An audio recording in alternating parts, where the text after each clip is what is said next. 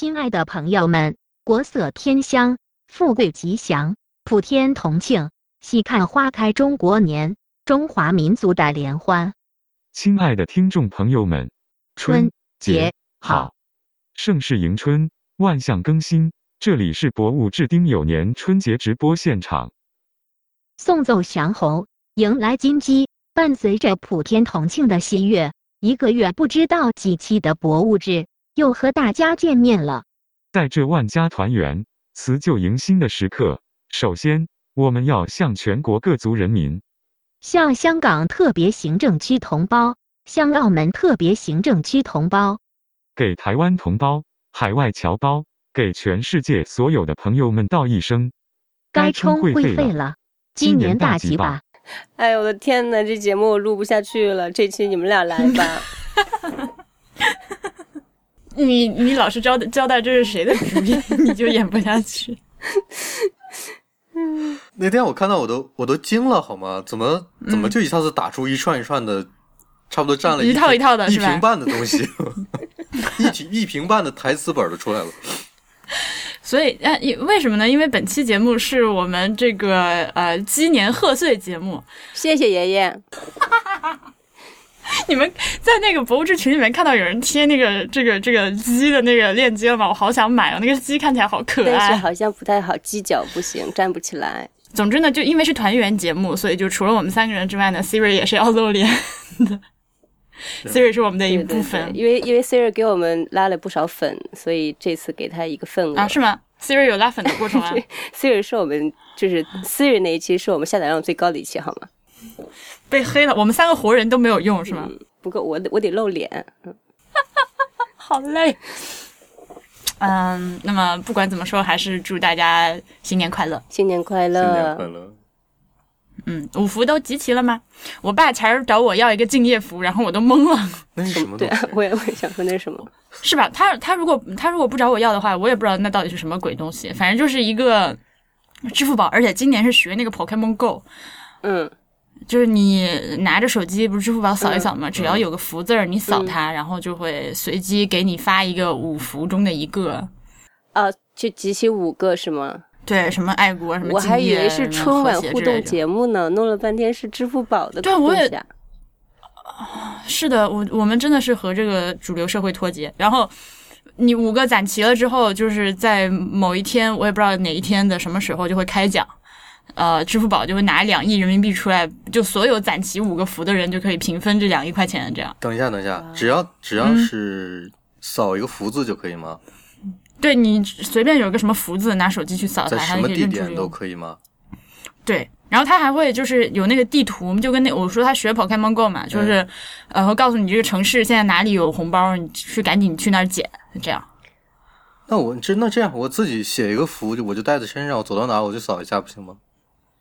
应该是可以的吧，但是不是啦？我就在我我很容易把五个符都扫出来的啦。哎，对，是的，就挺难。据说敬业符非常难，就是就并不是每一个符都那么容易让你扫就扫到。但是他我我爸不是让我是根据概率发的吗？还是说，嗯要不要问的这么深啊？我们只是这么较真儿了。好啦，就是 我们只是随便聊两句。你把新年的气氛都聊没了，对不起。那个前几天收到了一封特别令人感动的那个听众反馈，就是我们我表示哦，居然还有人记得，呃，不知道大家还记不记得我们去年春节的时候的特别节目，就是那期节目的重点是小艾老师是跪着录的，他他他记得，嗯。嗯，这个人居然记得，太恐怖了，这位呃应该是姓高的听众。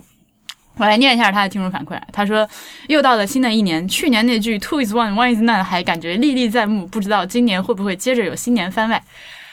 主机游戏总是在一年快要结束的时候推出个年度版，把从发行到现在的所有收费 DLC 之类的整合在一起，再出一版，榨干剩余价值。博物志要不要也出个实体光盘的年度版，加入些花絮什么的？最好是收费销量什么？什么是收费销量？没看懂你的话。销售吧。呃，只面向啊，收费销售。”当然是收费销售，不然纸面向脑残粉。呃，我现在追最新的一期新番的时候，动画鬼评里面有这样一句台词，王老师， 嗯，这位同学你写的不太对，我把原版读给你听哈。呃，女という生き物には過去もなく、さらに将来もなく、ただ一つ今の我が身あるのみ。 是不是很像小爱的某一期讨，貌似是讨论约会去博物馆的话题？小爱老师转述大叔的话，令我惊奇的是如此相似。这个听众真的还蛮死忠的，就是而且记性很好。嗯，是的，没错。所以这句话大概就是说，对女人这种生物，对对对，就是说他他这个是那个呃池波正太郎的一部小说嘛，就是《鬼平》，然后之前是有电视剧，嗯现在应该是动画动画化了，对。然后嗯嗯嗯，就里面他有一段台词，就是讲说女人这种生物，她既呃不是活在过去，也不是更不是活在将来，而她只是只只在意当下这样子的一个意思。然后就是之前我们讲博物馆恋爱的时候，对，然后就是说带女生去博物馆，这是不是一个好的选择？然后大叔就抛出了这句话，就是说不是一个好的选择吧，对吧？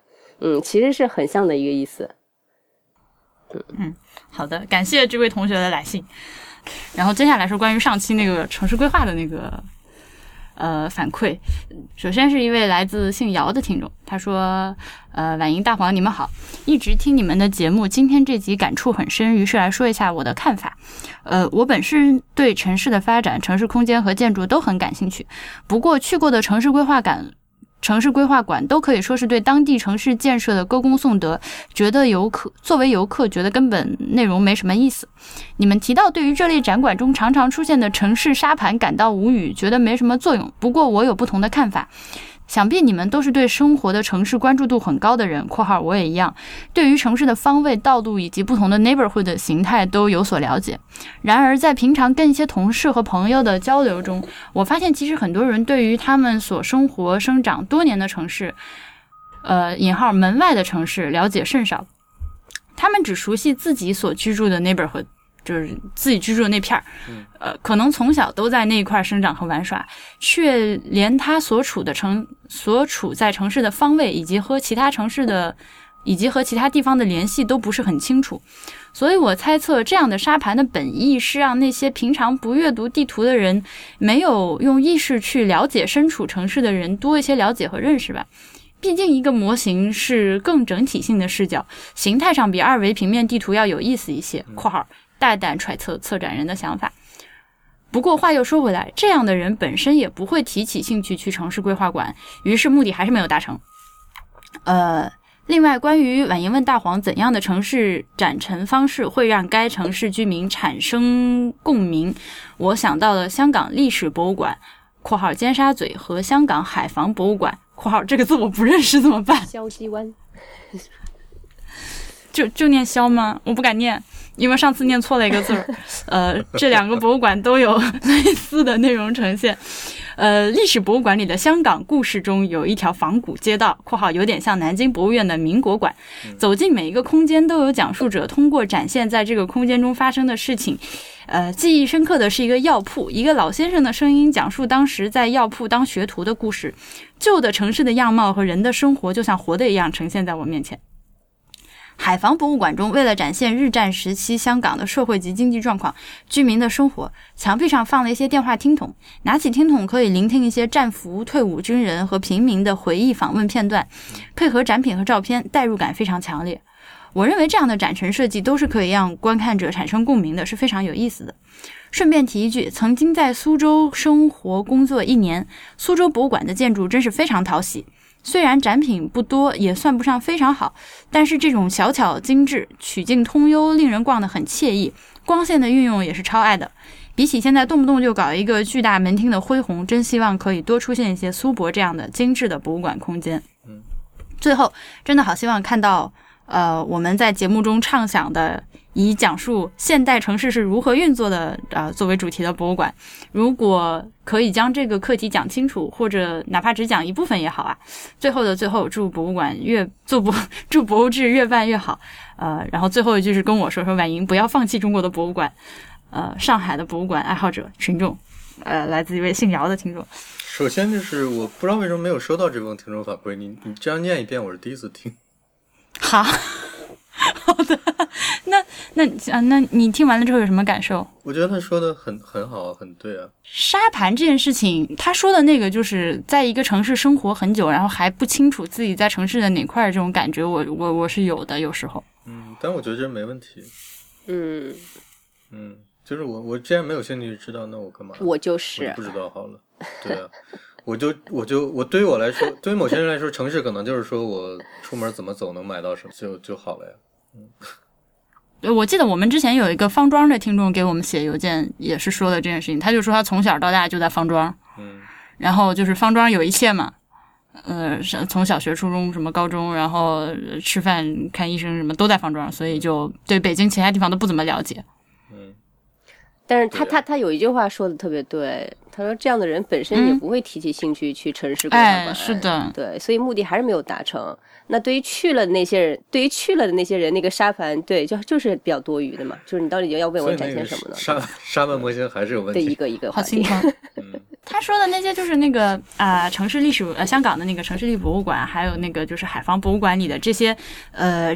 这个展现的方式，其实，嗯，就是呃常去博物馆的听众的话都知道，它其实，嗯，不能算特别的少见，对，不能算特别的少见。但是我觉得，呃，为什么他提的这两个东西就是能打动到他，还是因为这个里面有一些，嗯、就是真人真事（括号引啊不引号真人真事），就是呃，不是在给你用一段文字来描述过去是什么样，而是能给你看到一些影像和听到一些当时的声音。这个，嗯，这是一种我觉得。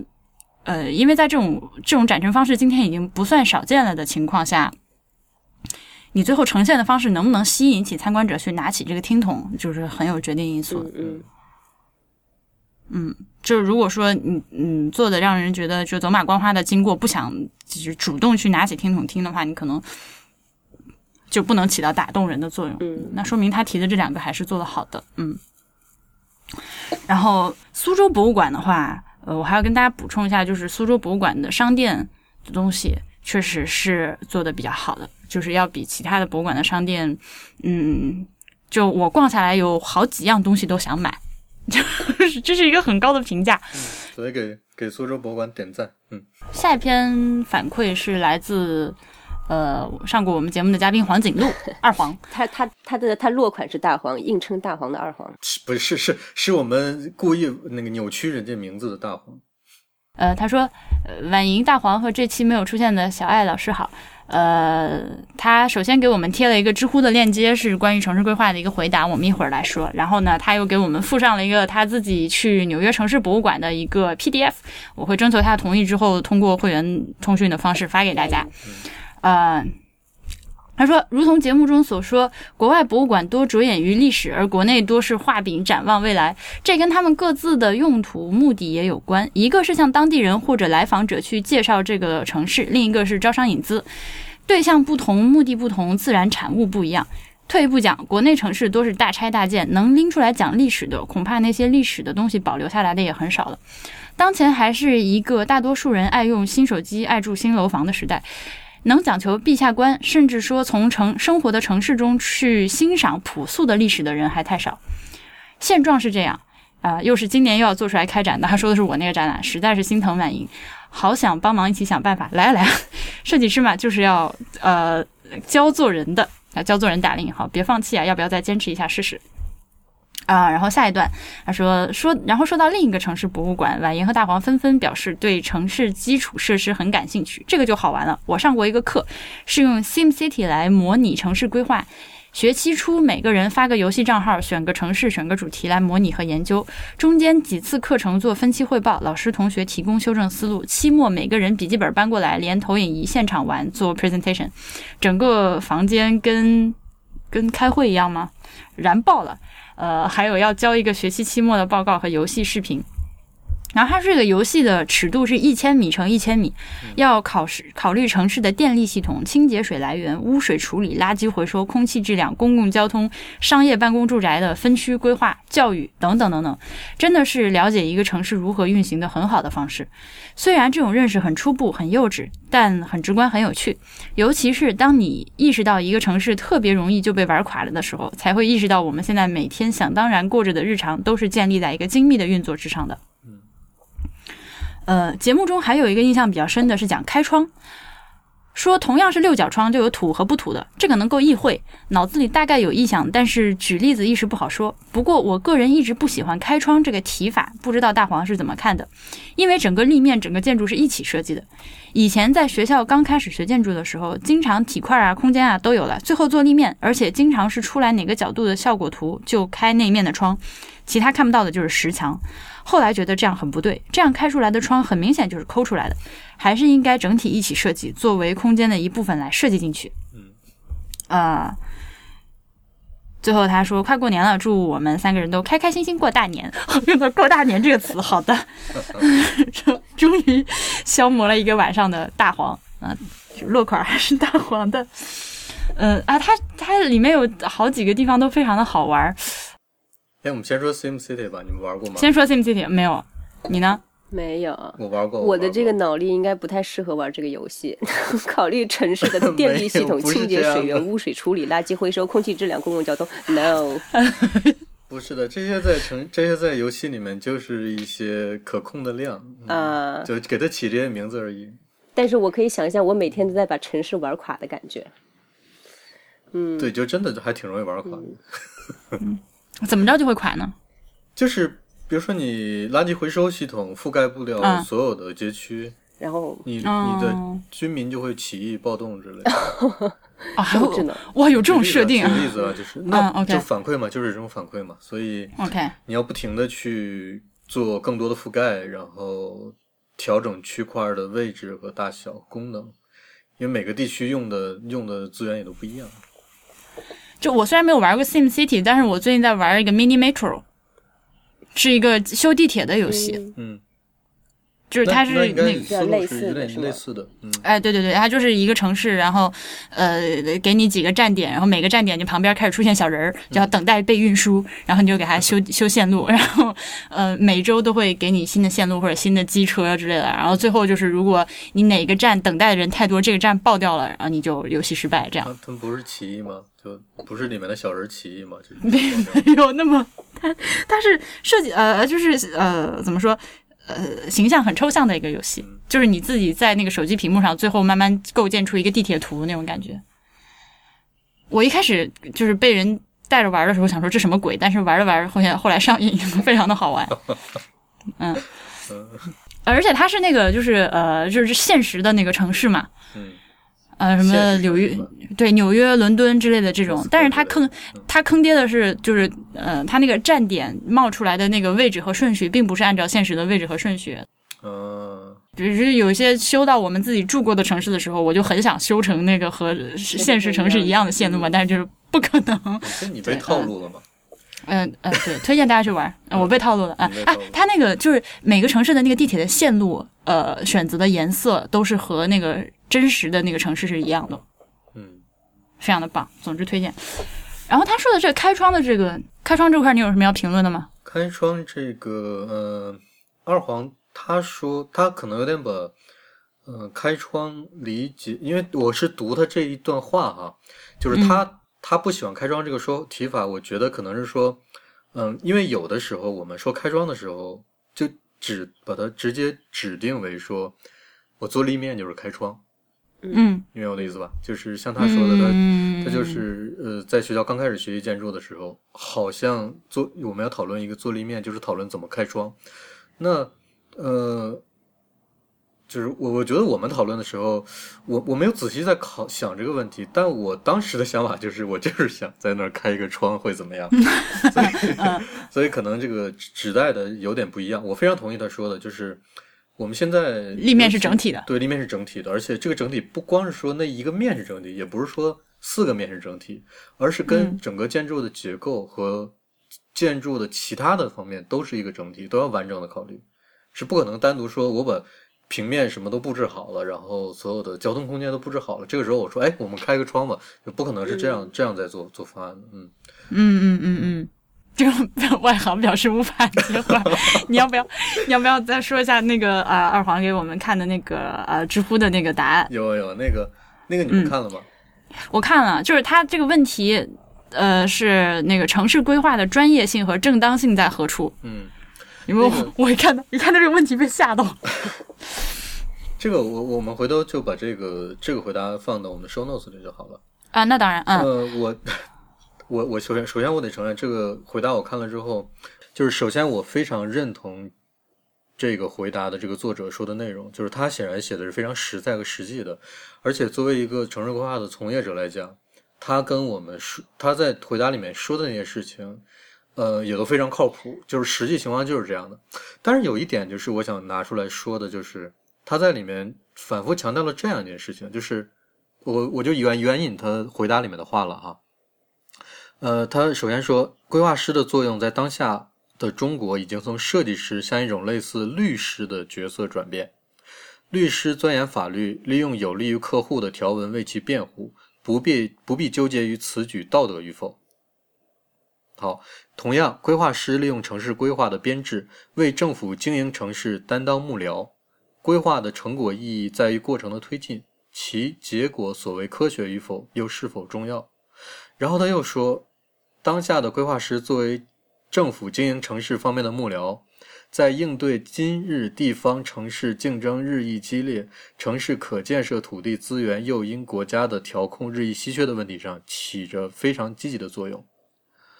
呃，然后他又说，我觉得，呃，因为城规，因为规划是为时代、为政体所选择，从它的出现的动机开始，就不是为了科学或者道德。那大概是大概，我大概引用这这几句吧。就是我觉得，虽然说他说的这个很对，就是他他等于是处处在一个实际操作者的角度，然后处在一个。体制的框架内在讲这件事情，所以他就是把城市规划当做了一个就是政政府政府行为。他对他这么说，某种程度上是对的，因为他事实上确实是个政府行为。对，因为他就是政府，我要有个目的，然后我要求回报，所以我才做这件事情。嗯嗯。但是我现在就想说的是，我觉得啊，我这么说，我们节目会不会不能上线？没事，咱们来作一把死。好，你说吧。政府有不同的政府。我们节目肯定要被核实。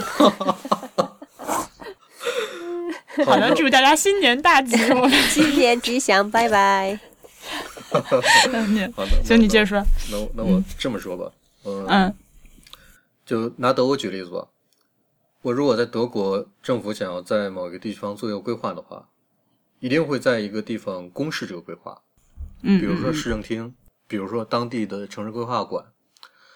然后会经过一个可能有时间限制，这个时间限制可可能可长可短，有的时候是几个月，有的时候会长达几年的一个讨论。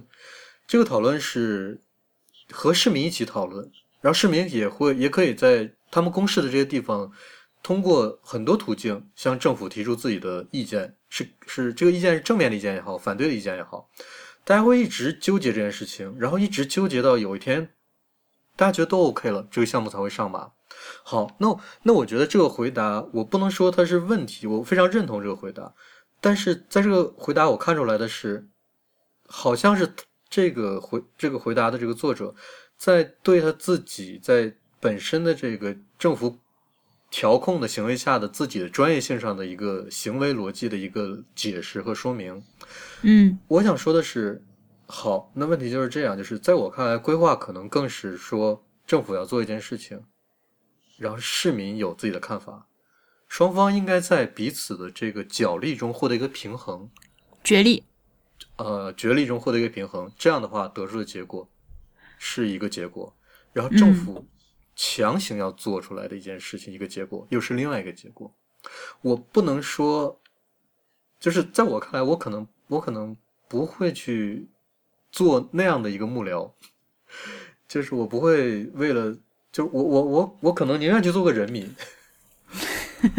我宁可去和去和政府角力，去去提出我的意见，而不是说你让我干嘛我就我就应顺应你的这个意见，然后做出一个结果。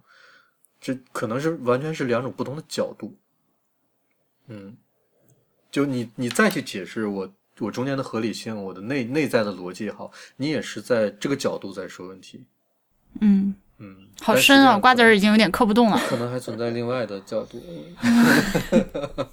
就是其实他这可以不用放进去啊，就是他的问题是在问说城市规划专业性和正正当性嘛？他他他说的是说，除了做空间做这个设设计之外，他还涉及很多社会和经济的内容。就比如说你之后要搞什么产业，然后你之后要怎么样去这个什么促进旅游业，然后怎么样搞文化什么的。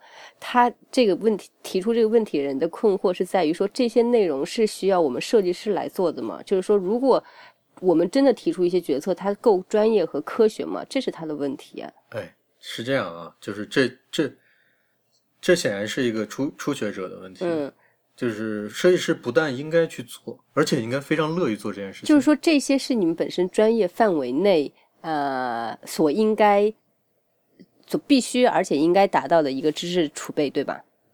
这个你就要看什么叫做我们的专业范围啊。嗯，就是 是的，因为在我看啊，在我看来，从一根针到一个星球都是我的专业范围。嗯，都属于建筑。对，因为你你你想你想一下，艾酱，你想一下，什么是人类文明？我 放过我吧，放过我吧，我今天已经很累了。呃，说的说说的极端一点，说的极端一点，我就非常极端的说，城市城市可能就是人类文明，嗯嗯，好，城市这个整体可能就是人类文明。所以，我要我我我我当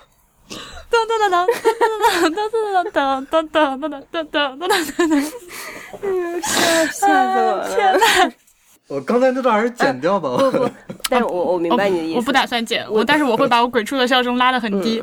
但是就确实是这样，就是你呃，但是我得说，你作为一个建筑师，虽然说你刚刚说那个我懂，就是建筑师的野心和自大，但是你还是有自己呃相应比较擅长的范围的。那我们在做一个城市规划的时候，你不可能让一个建筑师去做经济决策，那他需要和做经济决策的人去合作，对对嗯对嗯，嗯，说人话，他是要参与。听到吗？说人话我就懂了。